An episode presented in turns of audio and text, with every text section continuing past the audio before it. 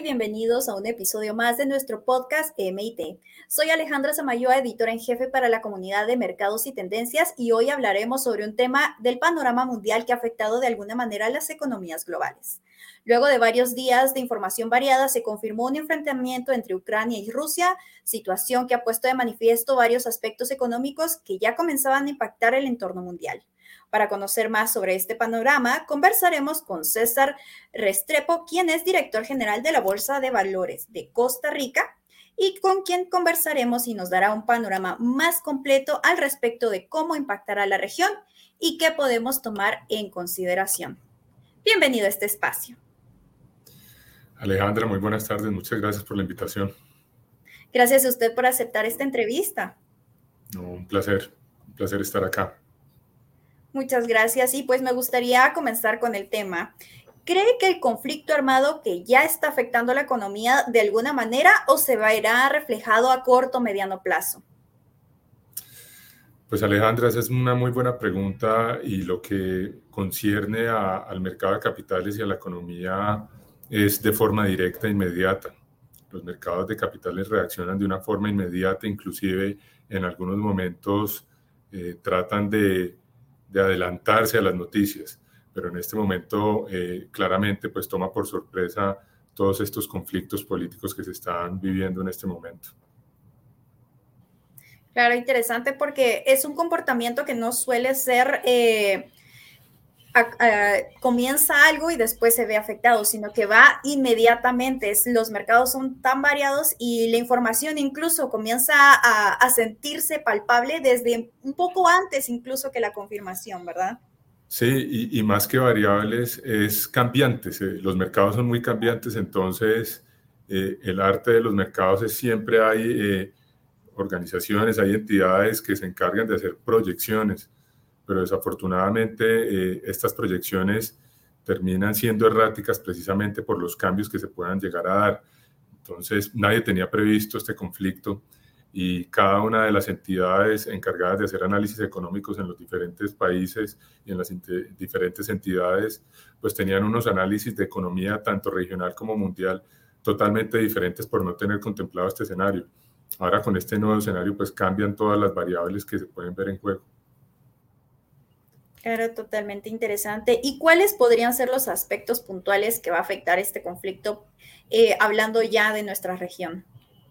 Pues sin duda alguna, y no solamente a nivel de región Alejandra, sino a nivel mundial, es una presión inflacionaria, debido a que vamos a tener una limitación en algún tipo de, de, insumos a nivel mundial, y esto hace que aumente la demanda y baje la oferta, por lo cual pues esto nos genera es, eh, algo de presión inflacionaria.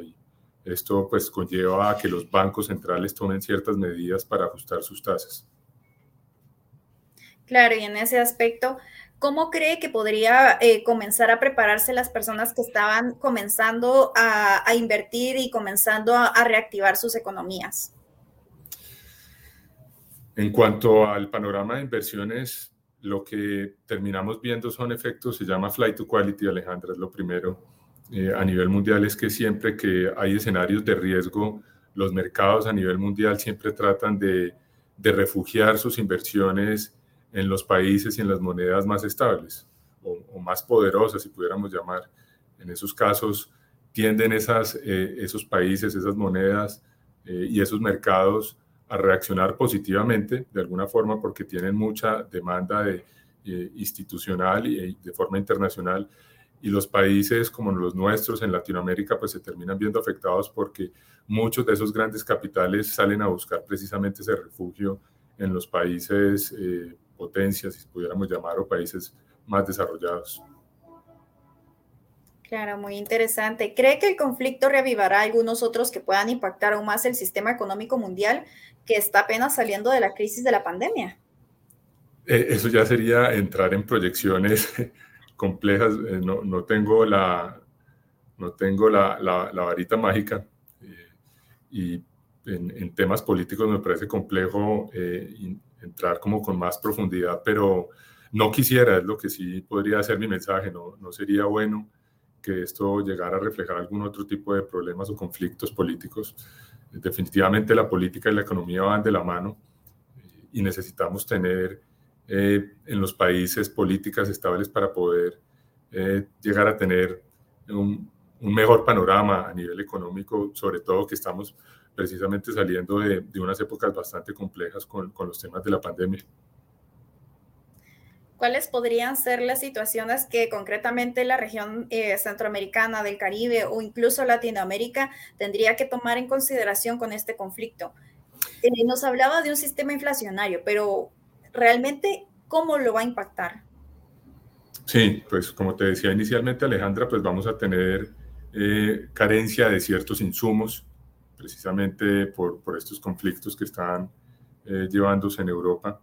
Eso hace una subida de precios, ya para poderlo ver en la persona de, de a pie, la persona del común en, en nuestras regiones, y eso hace una subida de precios y por ende problemas inflacionarios. Eso por el lado de, si lo llamáramos en algún contexto de algo totalmente llevado a, al día a día.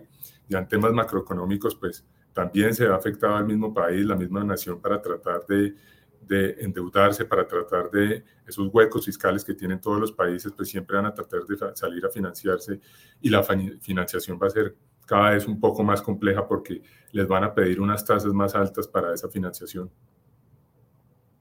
Claro, creo que es un sistema dominó, que una crisis va a comenzar a afectar otras áreas que tal vez no tenemos consideradas ni contempladas aún. Por ejemplo, el tema de los combustibles para la región. Claro, sobre todo los, eh, la región que tiene demanda sobre, sobre combustible, que no, que no produce combustible, pues esta, estos precios, estas alzas en, el petróleo, pues cada vez van a afectar más, ¿no? Van a afectar más el, el nivel del combustible, combustible, así de sencillo. Y, y para todo tipo de transporte público, privado, masivo, pues esto genera de nuevo unos temas inflacionarios. Hoy en día estamos hablando de un petróleo con unos niveles eh, que hace ya bastante tiempo no se veían por encima de los 120 dólares y donde las proyecciones que están dando los analistas económicos es si se llega a mantener eh, este, este conflicto político, pues podríamos estar viendo unos escenarios de 180 dólares por barril, que esto nos, nos muestra escenarios mucho más complejos aún de los que estamos viendo en estos momentos en cuanto a, a todo lo que tiene que ver con precios del combustible y, y presiones inflacionarias. Claro, ¿usted considera también que los sistemas de vacunación de la región podrían verse afectados por este conflicto, tomando en consideración que Rusia ha distribuido una gran cantidad de países tipo Guatemala y Honduras? Seguramente sí, eh, y especialmente la, la, parte que viene directamente de Rusia, habían algunas vacunas que venían precisamente de, Rusia, pero pues como te digo, no, no soy el experto en, la parte de pandemia. Eh, creo que se ha venido haciendo una tarea bastante, bastante bien, especialmente en la región, especialmente en Costa Rica. Hemos venido teniendo unos índices de, vacunación donde cada vez vamos mejorando. Eh, esperaríamos no estar afectados y depende de cada país cómo estén con, con estos contratos, cómo estén con estos abastecimientos de las diferentes farmacéuticas. Claro, es que es, es todo un tema que, que, está afectando. ¿Y usted considera que la inversión, por ejemplo, de las criptomonedas o la inversión de, de la bolsa para Latinoamérica podría verse afectado por eso? ¿O cree que todavía va a continuar estable? No, sin duda alguna. Y de hecho ya se está viendo reflejado y como te decía Alejandra, eh, la economía y especialmente los mercados de capitales eh, muestran de forma inmediata eh, las repercusiones sobre cualquier tipo de evento político, cualquier conflicto que exista. En este momento ya estamos viendo a nivel mundial y a nivel regional una afectación en los volúmenes transados, precisamente porque estas incertidumbres a nivel mundial lo que hacen es generar poco interés en, en, el dinamismo de las operaciones y más bien eh, el inversionista trata de ser mucho más cauto a la hora de tomar decisiones de inversión. Eso por un lado. Eh, por el otro lado, pues eh, la oferta se va a ver bastante disminuida por precisamente ese círculo vicioso donde no va a tener un, un, buen apetito por parte de esos inversionistas y donde, como te decía anteriormente, pues gran parte de esos inversionistas van a tratar de migrar esa, a ese efecto de menor riesgo y buscar otro tipo de, de industrias, de países, de monedas más fuertes, más desarrolladas para refugiarse mientras, mientras llega de nuevo algo de calma. Entonces, los mercados sí se están viendo afectados a nivel mundial, especialmente en Europa, son los que más afectados se han visto. Asia ha tenido unas recuperaciones eh, con, todo esto, con todo este conflicto durante esta semana, ha sido el que más rápido ha venido eh, estabilizándose, pero sin duda alguna es un problema general y es un problema mundial en donde estamos absolutamente todos afectados. Claro, totalmente. Y pues bueno, la la institución para la que usted está representando decía que el volumen promedio se redujo en 87 millones eh, de dólares en promedio. ¿Puede explicarnos un poco cómo es el análisis que ustedes presentaron con respecto a, a, este problema, este conflicto entre Ucrania y Rusia y cómo está afectando la inversión para, para estos mercados? Sí, ahí están los dos, los, los dos mercados que te comentaba Alejandro. El primero es el mercado primario, en donde los emisores al ver tanta incertidumbre, pues tratan de, desplazar o dejar para más adelante cualquier tipo de colocación o financiamiento. Eso por un lado. Por el segundo lado están los inversionistas, en donde eh, en el mercado secundario pues hemos visto una disminución del volumen. Estábamos eh, alrededor de volúmenes cercanos a 140 millones de dólares diarios. Ahora pues como dices pues estamos teniendo una afectación. Eso sobre todo en el mercado primario y, en el mercado, perdón, en el mercado secundario, en el mercado primario, definitivamente pues va a haber una reducción.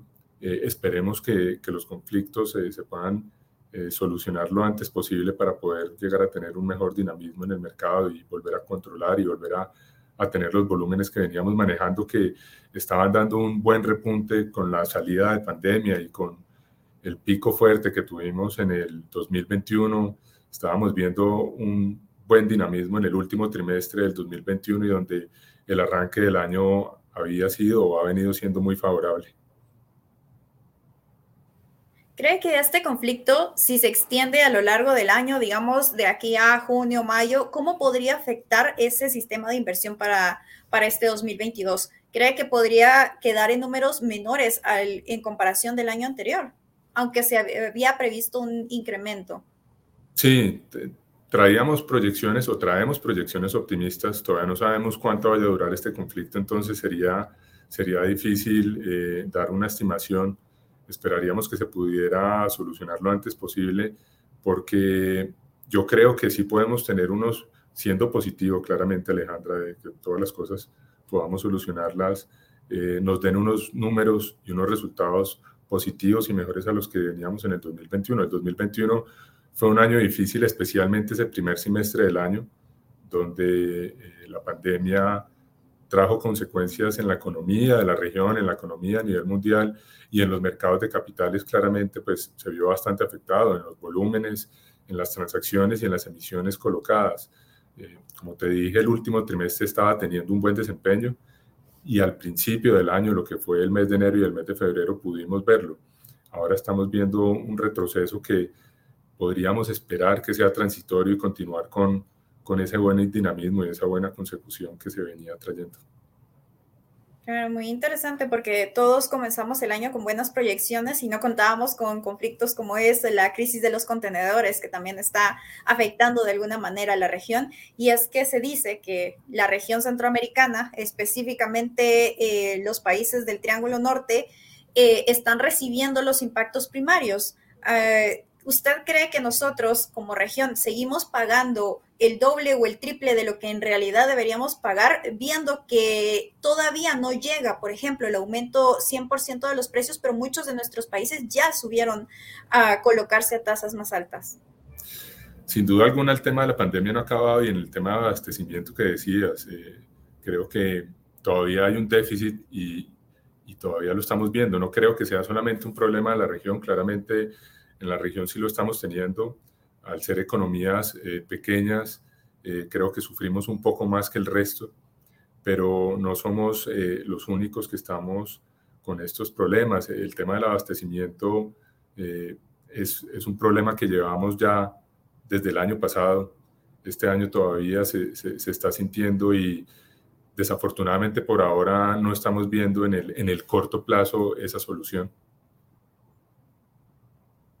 Claro, totalmente. No, no sabemos y no podemos eh, estar, eh, podemos predecir eso. Y en ese aspecto, ¿qué consejos le podría dejar a todas esas personas que estaban pensando en invertir este año y que tal vez estos temas, esta inflación, ah, los ha retenido de hacerlo? ¿Cree que es un buen, buen momento o es para esperar? No, yo, yo, yo, yo creo que el mercado precisamente está abierto y, cuando uno mira las teorías de la, de, de, la economía, Alejandra, el error es siempre invertir cuando la curva es ascendente. Siempre hay oportunidades cuando, cuando hay recesos o, o decesos eh, en las economías y, hay algunas eh, oportunidades que uno pudiera ver. Lo importante de esto y el mensaje que se le puede dar a un inversionista es primero cuál es la claridad del riesgo que quiere asumir. Y eso es supremamente importante en la educación bursátil que debe tener un inversionista y es cuáles son los plazos que quiero tener en, en una inversión, cuáles son los riesgos que quiero eh, estar expuesto en una, en, una, en una inversión para poder así uno sí tener la claridad de a qué estoy dispuesto a invertir, con qué riesgo estoy dispuesto a, asumir, pero no dejaría un mensaje que no es momento, por lo contrario, eh, en épocas de crisis es cuando hay oportunidades, pero esas oportunidades hay que tener la claridad de que esas oportunidades tienen riesgos y, y hay, en la medida de lo posible uno tiene que tener acotado o tener claridad de a qué riesgos quiero estar dispuesto y a qué riesgos no. Claro, muy importante eso, medir y qué es lo que está resultando cómodo también y para crear una proyección en la que se pueda sentir una inversión un poco más eficaz. Y para las empresas, ¿qué consejos podría dar para aquellas que estaban empezando a buscar financiamientos y también estaban incursionando en la inversión? Lo primero es llamar al, sector empresarial, al mercado de capitales, Alejandra. El mercado de capitales es una fuente de financiación que apoya a las empresas en todo ese proceso eh, los acompaña en la educación bursátil para que el mercado de capitales sea un complemento entre todo ese abanico eh, que puedan tener en sus productos de financiamiento. Cuando una empresa solamente se limita a tener una fuente de financiamiento en momentos de crisis es cuando más eh, le cuesta poder buscar otras alternativas. Cuando ya tienen diversificado su portafolio en el lado de deuda, pues eso les ayuda a poder mitigar ese tipo de riesgos y definitivamente el mercado de capitales es un instrumento que sirve a los emisores para poderse financiar y para poderse apalancar sus proyectos. Y eso envía al desarrollo de cada una de estas empresas y en desarrollo del país. Era interesante porque a veces no, no, está toda la información completa o simplemente los empresarios pues tienen sus dudas y, y pues dando esta información de, de, valor y de calidad creo que fomenta que expandan más sus horizontes y busquen nuevas estrategias y nuevas formas también de crecer, de invertir, de, adquirir esos financiamientos. Correcto. Y, para eso tenemos un equipo comercial donde el primer lado estamos tratando de apoyar a esas empresas en esa educación que necesitamos mostrarles en cuanto a cuáles son las virtudes que hay en el mercado de capitales para poderse financiar eh, y también poderlos apoyar en todos los requerimientos que, que se, que se necesitan, que se requieren para, para dar esos pasos. Claro, muy importante. Y pues bueno, nos gustaría que nos dejara un, un, pensamiento final al respecto de esta crisis y cómo es que está impactando allá. Nos ha dado datos sumamente reveladores con respecto a eso, ¿verdad? los sistemas inflacionarios, cómo se percibe y cómo podría llegar a darse en determinado momento. Pero, ¿qué podría dejarnos este día? No, pues claramente el primer mensaje es un llamado que tenemos eh, toda la sociedad, ¿no? De un pare, un ceso al fuego, un pare a, la violencia que pues no, no tiene sentido que en, en, el mundo en el que estamos actual, en el 2021, 2022, perdón, en, el siglo XXI, estemos, estemos viendo este tipo de conflictos. Esto es, esto es un llamado que nos ha hecho... Eh, cada vez más eh, el mundo, la naturaleza, vimos el tema de la pandemia y las consecuencias que nos ha traído y tenemos que ser conscientes que, que, se debe cambiar en cuanto al mercado, pues definitivamente, como te decía Alejandra, es un llamado tanto a los inversionistas como a los empresarios de que el mercado de capitales es, es para todos y es de todos. El mercado de capitales no es solamente para grandes empresarios y grandes inversionistas, como lo he dicho en algunas reuniones pasadas, sino que es un mecanismo que sirve para toda la sociedad eh, y es un mecanismo que nos puede ayudar porque es un reflejo y una radiografía de, de cómo está el desarrollo de un país y a través del mercado de capitales podemos apoyar el desarrollo económico de un país. Claro, muy importante. Y bueno, muchas gracias por estar en este espacio y aceptar esta entrevista.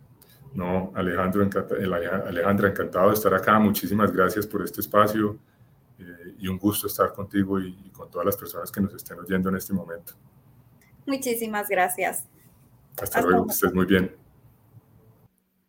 De esta manera finalizamos este episodio. Le recordamos que puede escuchar los otros a través de nuestros canales oficiales. Soy Alejandra Samayoa, editora en jefe para la comunidad de mercados y tendencias. Hasta la próxima.